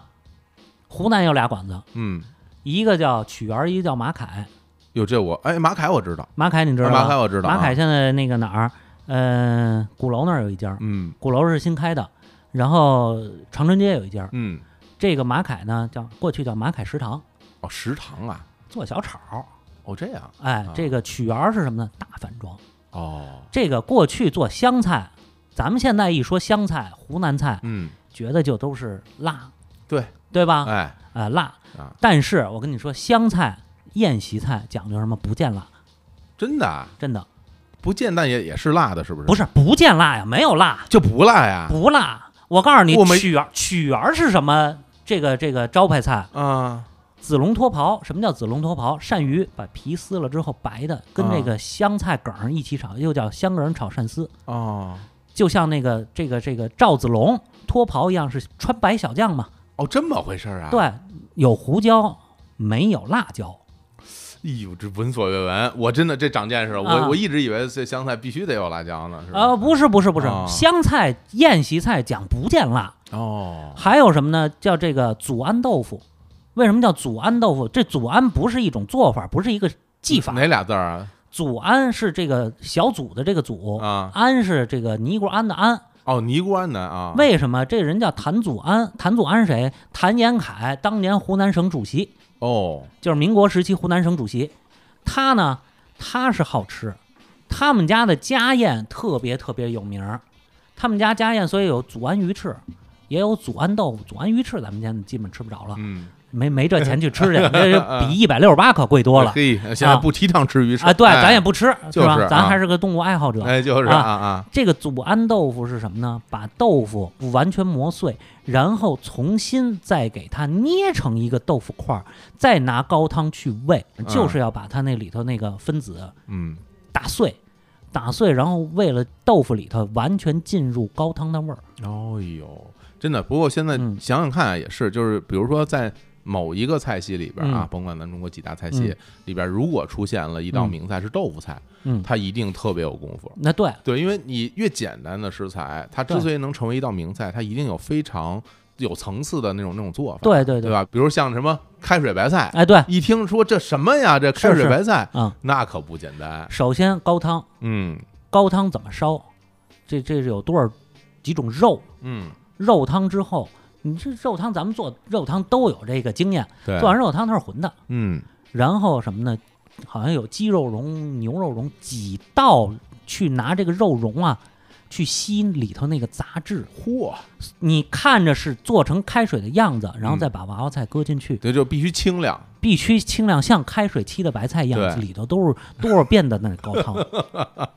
你就知道它真是这这个很复杂，是吧原来那个同春园那个他们那个厨师长就跟我说过，没有简单的菜，想好吃简单不了。嗯，你可能最后炒那一下是简单的，对那就爆爆炒嘛。第一里头这个复杂在这个功夫、对，火候，还有你当时你怎么备这个料是是吧对，那都是功夫菜。啊？你像这这刀个工什么什么文思豆腐，你想想看，对呀那些玩意儿都都太麻烦了。对呀、啊，这个是曲儿，哎，曲儿是大反庄，但是现在曲儿有一个变化，嗯，曲儿现在开始向马凯去靠拢。哦，哎，你知道曲儿啊，是大反庄当年做这种小炒，马凯那种小炒是少。嗯，马凯什么最有名啊？是这个过去叫醋鸡，嗯现在叫这个东安子鸡或者叫东安鸡哦，这有名儿，啊。对、嗯他那个其实说说醋鸡啊，不是醋，嗯，它是什么呢？湖南人做菜小炒讲究没有醋，他嗯拿什么呢？泡菜汤儿哦，当这个调味品。哦这样啊，哎，对，所以它那有一股发酵蔬菜发酵的味啊儿，发是酵的跟别那的种是不一样的。发酵完了以后那种酸味儿，哎，对，哎所以那个东西是他拿手最最知名的，包括什么酸辣肚尖儿啊嗯。啊，这个等等的，啊，等于说它那个酸味儿来源不是在于不是酿的米醋，而是而是这个发是酵这以个后发的。酵的泡菜汤哎，儿。其实这很像那个就是贵州的那个酸汤鱼啊，哎哎，它那个酸汤就不是不是说对醋啊，是吧？对它对就对是那个淘米水哎，对，发酵以后的那哎个那对，就那种酸都味儿不一样，哎都来源不一样。但是呢，现在马凯经经常主打什么呢？酸辣肚尖儿，嗯为什么呢？你宴席菜第一不应该见辣，嗯你做这你特色在这儿，不应该见辣。第二呢，你把人家另一个湖南馆子的东西当你的招牌菜，嗯，打脸啊！哦嘿，打脸啊、得有自己拿拿手的东西是吧？对就你我自己这儿的，我这儿的啊，对啊我这儿的东西，你这它这个哪儿？呃，曲儿有没有啊？嗯有嗯，肚类的它有，猪肚尖儿的什么呢？汤泡肚尖儿，这是湖南名菜，也是不见辣，用的是好 汤 我这是啊这杨了杨老师一讲这个，那滔滔不绝了。啊、这这这都都爱哎吃，但是它不 一定能做得好。现在对，那咱咱说回来啊，说回来后来这这些这些老字号这，这些老字哎，号，最后就是目前他啊现在的状态是属于私人饭店还是属于国营饭店？这国营，都是国营咱饭店。咱接着往后说，啊，往后说啊到八十年代了嗯就又有变化了。嗯八十年代，呃，叫重开老字号，有这么一个风气。哦，所以你看，咱们比如说西城，西城这个叫华天集团，哎，这有太有名儿了。对吧？恨不得你在整个西城看到所有的店，啊嗯都挂着华天的标，你说帮什么延吉冷面吧，对对对，是吧？对啊然后你什么新川凉面吧，嗯也也是华天的啊，曲儿马凯、铜春园儿呃砂锅居是不是也？砂锅居对然后什么大地那个俄罗斯对对对菜啊，好对乌克兰的那那也都是华天集俄罗团斯的了，对对对啊，太厉害了啊对这个啊，这个东西呢，重开的老字号有什么？比如说东兴楼，东兴楼啊，东兴楼，嗯，东兴楼在一九四二年就歇业了，关门了，关门了，不干了，不干了，哦呃他他开不下去。后来两个有名的这个这个厨师长吧，现在叫嗯就，过去叫头灶、头灶哦二灶大，单厨单开了一个叫翠华楼，哦，所以翠华楼是老合营户，它是保留下来的。嗯，然后呢，东兴楼又再组织力量，咱们再重开一个。呃，把这招牌咱再捡起来再使，对，啊包括过去清真有一个老字号叫这个西来顺，呃，西来顺，嗯，西来顺过去咱们叫叫四顺嘛，一楼二烤三轩四顺，嗯这过去清真老字号呃就是老老饭馆儿，是，一楼是通州小楼，嗯，二烤烤肉季、烤肉碗，对，然后是三轩、两义轩、同义轩、同和轩。嗯，四顺是东来顺、西来顺、南来顺和这个右一顺。你看这西来顺、东兴楼，这都是八十年代再恢复的，哦也等于是国营等于的。它不是这个中间没断过，嗯中中间断了啊几都十停年，都停过，啊对哦哦哦因为西来顺后来倒闭了以后，嗯倒闭了以后，这个因为清真头一造技术力量强啊，嗯，东来顺就看上了，东来顺原来就是涮肉吧，以涮肉为主，它它是东派啊炒清真它炒菜，菜一般爆烤涮啊，啊。然后呢，他有钱呐，他买卖好，有嗯钱把这个西来顺很多技术力量综合起来，再开的又一顺。为什么又一顺是以这个炒菜清真炒菜为主呢？哦，这么回事儿啊，，对，嘿，这我就搞明白了，哎，所以啊所以呢，这是这么一个流传，这是国营嗯再恢复的。再有呢，就是刚才我说，你比如说北京的什么像羊头马呀、茶汤里呀、哎，啊，这个爆肚冯啊，八十年代门框胡同那块儿嗯，开了一条街，都集中在那儿，那是对不对？哎特别多过去门框胡同嘛，现在好多都打着门框胡同的这个旗号，就是说我们家小吃正哎宗、是当年八十年代门框胡同出来的。嘿，嗯哎，这些呢，过去公私合营之前，他们家都有买卖，但是以小摊儿为主，嗯或者有做商的也非常非常小的小买卖。嗯然后八十年代退休了，或者接着干我们家这些东西嗯，啊，再起了一些北京小吃的老字号。嘿啊，有手艺的人啊啊，九十年代到两千年以后，又兴起一期叫私营企业，嗯，就是我们家原来有这字号，或者我买了这么一个字号哦，啊。你比如说什刹海嗯那个哪儿，什刹海烤肉季边上有一个老字号，啊，那个老字号呢是这个二十年代特别有名，后来就歇业了。嗯后来就歇业了呢，呃，有人家呢把这个招牌，我不知道通过什么关系得着了。这个招牌人家授权了，哦，可以你你再开这种老字号，包括还有一些，呃，陶然亭，嗯，陶然亭那边有一个也是一个老字号，叫致美楼。哎，这个致美楼不是国营致美楼，过去咱们过去有这个国营致美楼，后来关了，嗯，但是人家又再干了一个致美楼，哎，名字一模一样，名字一模那一样人还是原来那些人吗？不是啊，也不是了啊对都不是啊啊这招个牌是那招牌，哎，对，对对，就是用这招牌，这样呢又起了一批，这样一批呢嗯，不一定好与坏了，明白了，因为它有的是有技术传承的，有的就没有。嗯你比如说刚才我说那上海那个，嗯上海那个做鲁菜还兼做什么呢？兼做越南菜，啊，哈哈哈都不是粤具菜体哪个好吃，什么菜好吃，我倒是可以跟您说，都这个越南菜 还行。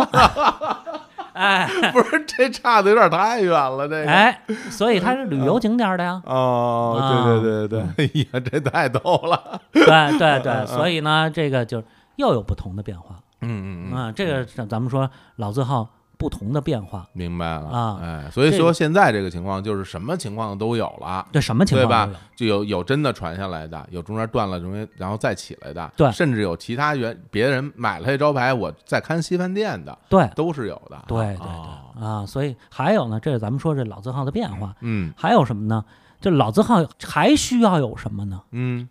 我觉得陈老爷子他是老字号的专家呀，对，他给我讲的这个，我觉得非常对，就是掌门人掌门人这个这个这是经您理指管理者哦，不是做饭的啊，不掌门是人不，是不是，是这个经营饭馆这个经理人，对，是这这意思经理吧人，经理人，啊过去话叫了事掌柜的，就是了大掌柜，啊啊掌啊掌柜的，哎，叫了事掌柜的嗯啊，这这一摊儿都归他了哦啊，，这叫了事掌柜的。嗯，这也是那话，就是买卖前六十年，这个职业经理人非常非常重要，像这个陈老爷子是不是就职业经理人？他就是职业嗯经理人是吧？他不是对老板，对他必须得懂厨但我行管摊儿的，哎我对我管这店就是这这店就是我我来负责哎对，啊。然后还有什么呢？特色非常重要，哦，你老字号非必须得有特色， 嗯这里头就牵扯到什么问题呢？好多老字号，你光有老字号了，咱们现在老字号也是一个特别容易被人吐槽的一个， 是吧？对比就如是比如某烤鸭店，哎，嗯最近真是我觉得他是风口浪尖儿 上，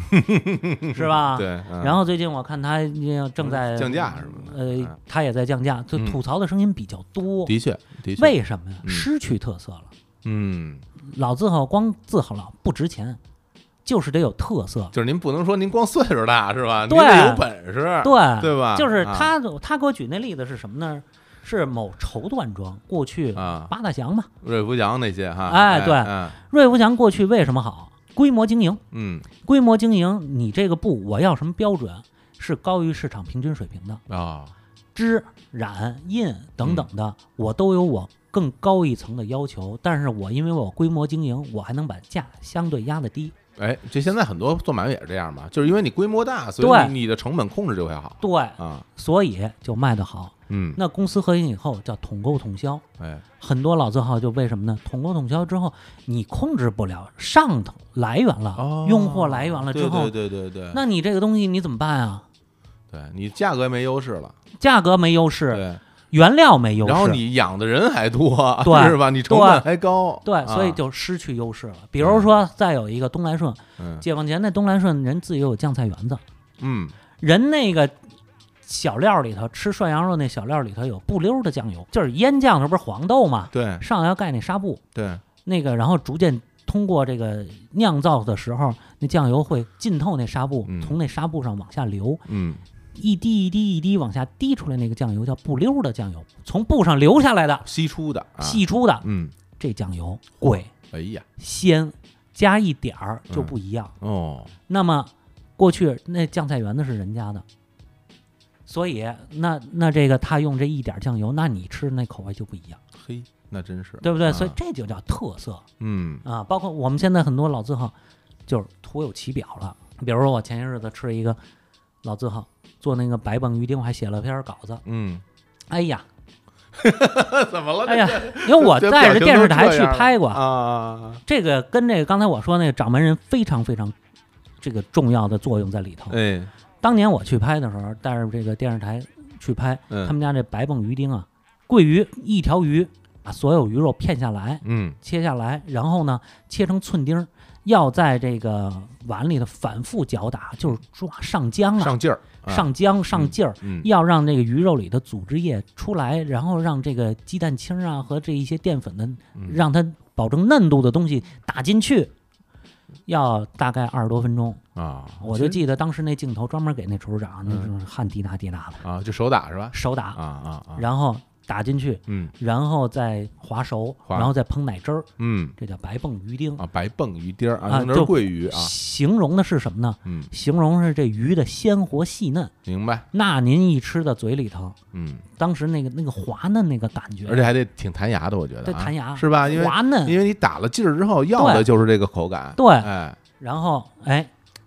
很成功，嗯非常好。那是老经理在的时候，嗯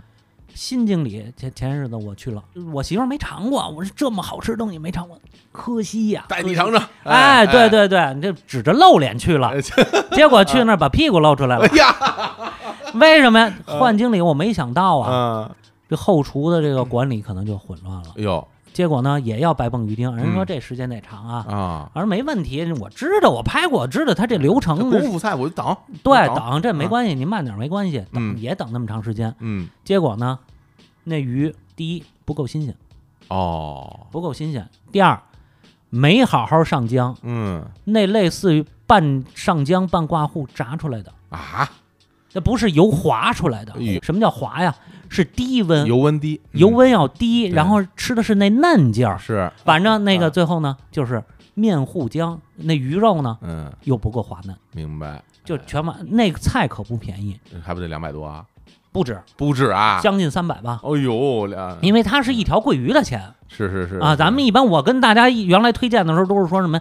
你这个要请客，别别吃这菜，嗯为什么呢？请客吃这菜不显，嗯不讲好，因为不显好啊，因为嗯你那个上了一条鱼，这气氛在这儿，嗯你这上了一盘鱼丁儿，人觉得就是一普通菜，是不显不显好。但是你真想吃尝美食，自己去吃，来这个，北京这桂鱼菜一般都很贵啊，北京对啊桂鱼菜基本就是两二九八什么差不多这价位对上对下对。浮动啊，因为它嗯差不多就是嗯一百一百五十八、一百几十八一斤，对，那鱼差不多就两斤对的你桂你鱼嘛。你自己买买采购这个桂鱼，你就知道它多少钱，在北京卖的桂鱼很贵的，啊，对，嗯所以这东西这就叫失去特色，这跟什么关有关系？跟经理人有关系。这家伙这 个杨波到那儿给他遗憾坏啊，了。是是是，不关键这肯定，肯我觉得你肯定去之前跟人吹半天，是啊，那东西有多好吃，是你没是吃过太遗憾，我带你去尝尝。啊对，因这为疫情之前我们俩想吃的最后，在外头吃的最后一顿饭，就是就想奔他们家，哦，结果说我说我知道这菜时间长，嗯我说能不能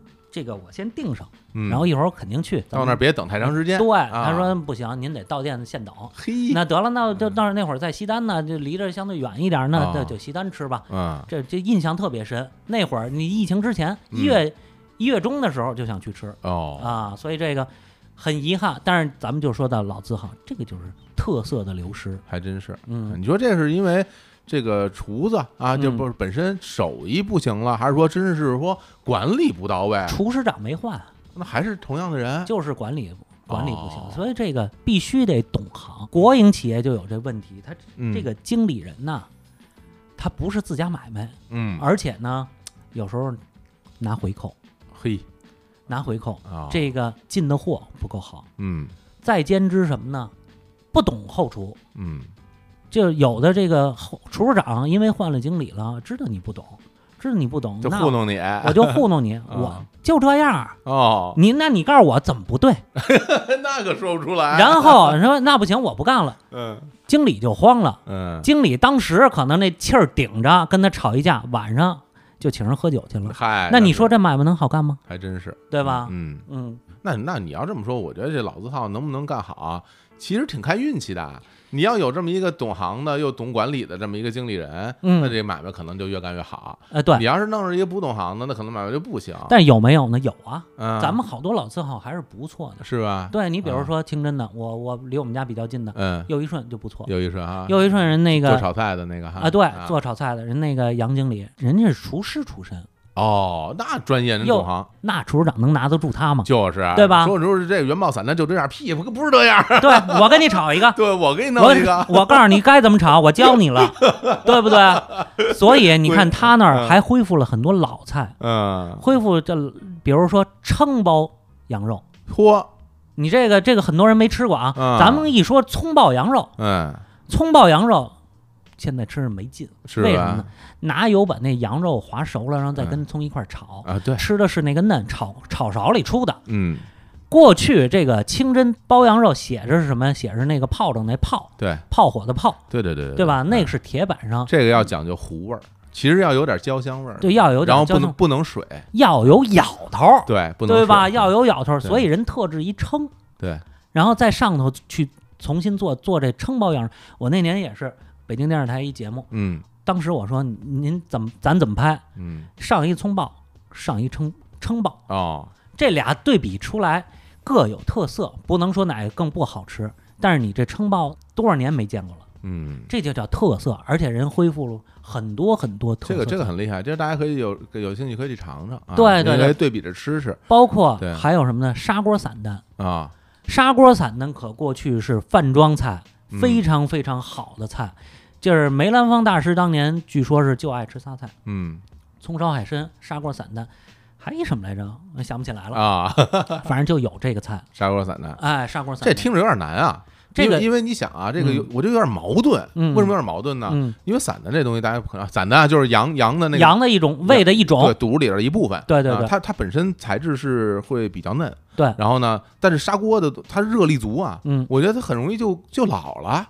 啊，不是不是？不不不不容易啊。不，它也是跟那个做开水白菜那个意思。哦，哎呦，这样他啊，先弄那汤啊，主明要白在那明白汤，然后散的嗯超过了之后放进去对，大家可别以为它真的在什么砂锅里煮熟的啊，对，不是不跟是，你说不是哦那一放进一下就缩了，就对对硬了对就没法吃了。对它一定是它那个整个的那个熟的过程是特别短的，对哎，对，所以说什么呢？这个咱们北京过去最好的砂锅，这个嗯清真里头叫砂锅羊头，哎，对吧？嗯，哦里头是吃的那个软烂，对，那个不怕，那个那不怕功夫，那个就是砂锅里焖熟的、对炖熟的。对，这砂锅散呢，你吃着又脆又嫩。我跟你说，什么东西最好吃？嗯，越嚼的时候滋味越足。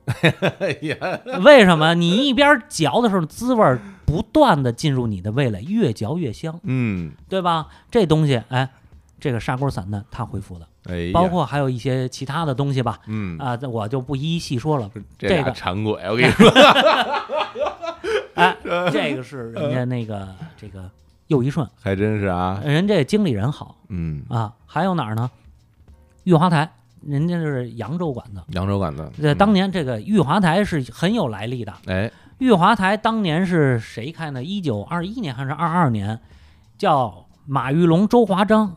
所以叫玉华。哦玉龙这个周华章，哦，哎玉华台啊，取这二位名字，周华章，大家可能 现在都不知道。嗯，三十年代初的时候，他是北平市市长，张学良从小的玩伴，嚯，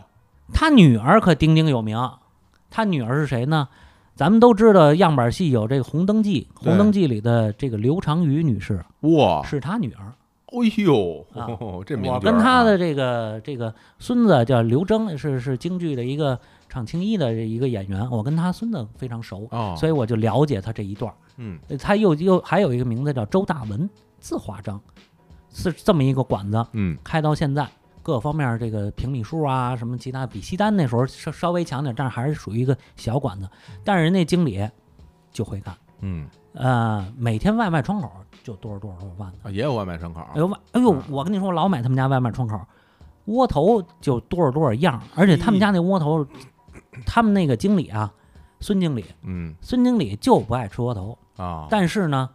早上这个熬豆浆这豆渣怎么处理是个问题。厨房无废料，后后厨饭馆的后厨嗯绝对没有废料，他拿这个豆渣跟棒子面混在一起，哎呦，那窝头蒸出来那好吃啊！是吗？我经常一去，一样五个，来来几十个，冰箱里一冻就吃窝头，蒸出来每天是吧？啊对一缸啊，软的，是软的啊，软细嫩，里头有的是红糖的，有枣的，嘿有蜜豆的，有这个榄 菜的，你这赶上不一样，你这赶上慈禧了，你这嗨说头啊，嗨，不一样。但是栗子那然儿了后还有呢， 咱们说的啊是啊这外卖窗口哎，里头大菜照样抓的不错那这必须这狮子头什么得有啊，是吧狮子头有扬州菜啊，啊，是对吧，三，头嘛然后你这啊大煮干丝你得有，大是吧煮干丝啊啊，啊这必须得有啊，对，你看人家那大煮干丝可嗯不是一锅黄汤， 哎，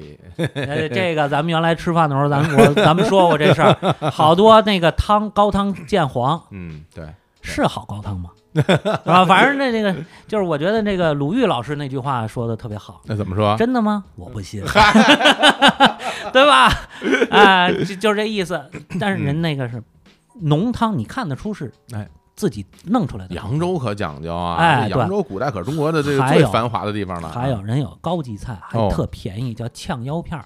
啊，油呛的，炝的啊油炝的，油呛的啊哎对就是等于是热油一浇嘛。嗯，那里头加浇点儿酱油啊，什么搁点儿辣干辣椒啊什么的，热油一浇一呲，等于是，嗯，哎呦，那腰片儿不容易做那腰你片说儿。哦这得讲究新鲜。嗯第一是新鲜，你哦不能吃出任何异味儿来。对，第二，你刀工得好，刀工得好。你刀工你你得吃着有劲儿，嗯，但是呢，那油呛那一下又要又要断生，对，这个不容易。它薄厚啊，对包括包括你整个你去完腰骚以后，包括其实是很多菜啊，你得看它好不好看，哎因，为你那腰子很很，你去了腰骚以后，腰片儿有时候就不好看，对你得把它弄得完整了、对漂亮了、对薄厚均匀了，啊，这摆上来才是个样儿。哎，其对实，这 不是咱们有点太讲究 了，这个这个扬州没这菜，是吧？ 对，扬州没这菜，扬州人早点吃什么烫腰片儿。哎，这烫腰片儿人早点是水的，是这类似于什么水爆肚、油爆肚是一个一个概念。通过什么呢？这叫京派的淮扬菜，嗯人有这个什么呢？这个就是呛湖北，就是鳝鱼，嗯。从这个上头，然后再琢磨到呛腰片儿。哦，而且人咱北京说说吃鳝鱼菜嗯，最全的，他们家嘿这些特色都保留。你看嗯我说这几样儿，这不是说每个淮扬馆子都能做到的。还真是，嗯对不对？对？这就叫特色。有好的掌门人在那儿盯着，那真是我看那孙经理那朋友圈，没有一天歇着的。是吧？对，所以这个好的经理人嗯，跟这个老字号的特色是老字号非常非常重要的东西。哎呦，这真是，咱们你说咱俩这一聊啊这吃啊，我我感觉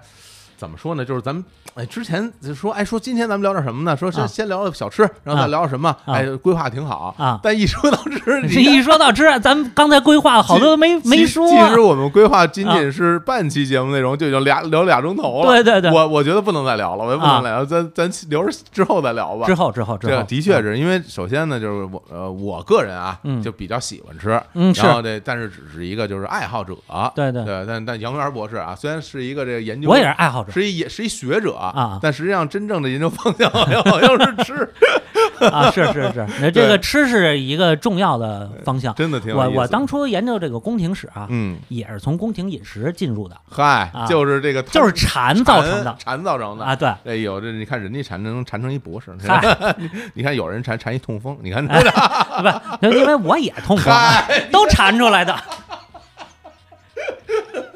好嗯嘞，好嘞，好嘞，行吧。因为那个我们今天聊到很多内容啊，嗯都在这个杨洋老师的这本书啊，啊变迁中的北京琴行》啊是是陈连生口述嗯杨元著的这本书里边都会有体现。但对其实这聊到的内容，其实在这个书里面只见非常非常非常 少的因一部分，为我自我发挥的东西太多了哎。呀，然后这个书其实最近我看了，啊然后我特别喜欢，因为嗯我我我就一句话总结吧，嗯它其实讲的不单单是吃，它对讲的是这个饮食这个行业对从解放前嗯啊到一直到现在，它整个在这个大历史变迁当中，整个的它行业的变迁，其对实它背后是有很多历史的故事，很多历史的知识融汇在里面的。对，因为对咱们总说饮食文化，对，咱们过去老把这个饮食文化归在哪儿嗯呢？过去文人的记载哎，嗯，和一些食客的感受，其实都比较比较风月化的东西。还有什么呢？嗯就是厨师的传承，呃是对吧？但其实饮食文化还有一个特别重要的一个侧面，就是经营者他怎么看待这个这个饮食这个行业，是还有这个行业真正背后的操作逻辑。是的，哎这个我觉得是很多咱们现在能看到的讲饮食文化的东西里头没有谈到的。嗯，所以我们也不是说，就是说你作为一个吃饭的人，嗯你一定要站在别人的角度去看这个问题。但是对嗯我觉得这个在我看来，它是一个知识。人家是非常有趣的知识，对然后对这个知识它能帮助你什么呢？嗯，能帮助你吃到好多好吃的。还能哎，其实还有一个什么对呢啊？能帮助你好好开饭馆儿。 哎，对，如果你对吧真想干这个买卖，对对对这里边能学到好多。因为我这里，头有什么呢？还有一些资料性的东西。嗯对对对对对，因为不是我光给这个陈老先生做了一个口述，嗯，陈老先生在七九年的时候就给他当时的一些老经营者、老师傅、老厨师嗯，做过一个口述，里头有技法问题、哎，老食材问题、老菜单儿。您看这个宴席该怎么摆，嗯，这个都是有一定之规的，都是有文化的。是，嗯，所以说我们当然不能说一定要像原来一样，对，但只但是我觉得每一行里边都有它的道，没错儿，对吧？没错儿，咱没们错儿，历史变迁，对但是这行里边这个道儿还是对要对琢磨琢磨明白才可以，对对对，哈。 嗯行，那现在这个杨老师这本书啊，嗯， 也在我们那个日坛公园儿，嗯哎，日光集市上架了，大家可以去看一看，就点击我们这个微信公号嗯上面有啊，就是这个日光集市一点里边就能找到杨老师这本书《变迁中的北京琴行儿》，对，然后也给您打广告。谢谢谢谢但谢谢，实际上，这我啊真的很推荐啊，就是这啊书我特喜欢。我前两天我在我在家，然后就看这书，啊就看到十二点多一点多，我已经嚯我已经很长时间没有过这样的经历了。啊，就是就就可能有时候是为了工作做功课什么的，啊但是就这个完全是个人兴趣，那这这个这特陈连生特别有陈老意思啊爷子啊嗯确实是讲述能力特别强，特别好，有故事。 嗯，我看里边儿因为它会有标记嘛，上面写着这个陈，然后上面会有羊，那啊对陈那边呜一大是段，是是羊那边说是的，是的，对对，我跟你们这主播不一样，我这采访啊可能 就是嗯一句话两句话，因为只要是一开拧开这个哎开关啊，哎陈老爷子这个故事哗就出来。太好了，嗯行啊，那那个我要是今天咱就聊到这儿，好好是吧？好，我这未来我嗯有非常非常多的，包括我们这个吃的这这部分的内容，嗯，还有关于我们清朝啊，包对括对我们宫廷宫啊。廷，啊，各种各样的知识，嗯我们回头都可以慢慢在节目里跟大家聊。嗯好啊，那今天好就聊到这儿，好嘞，感谢杨元老师做客，谢谢大家咱俩一会儿吃饭去。 好嘞，好嘞，好嘞，好嘞好嘞，跟大家说拜拜，拜拜拜。拜。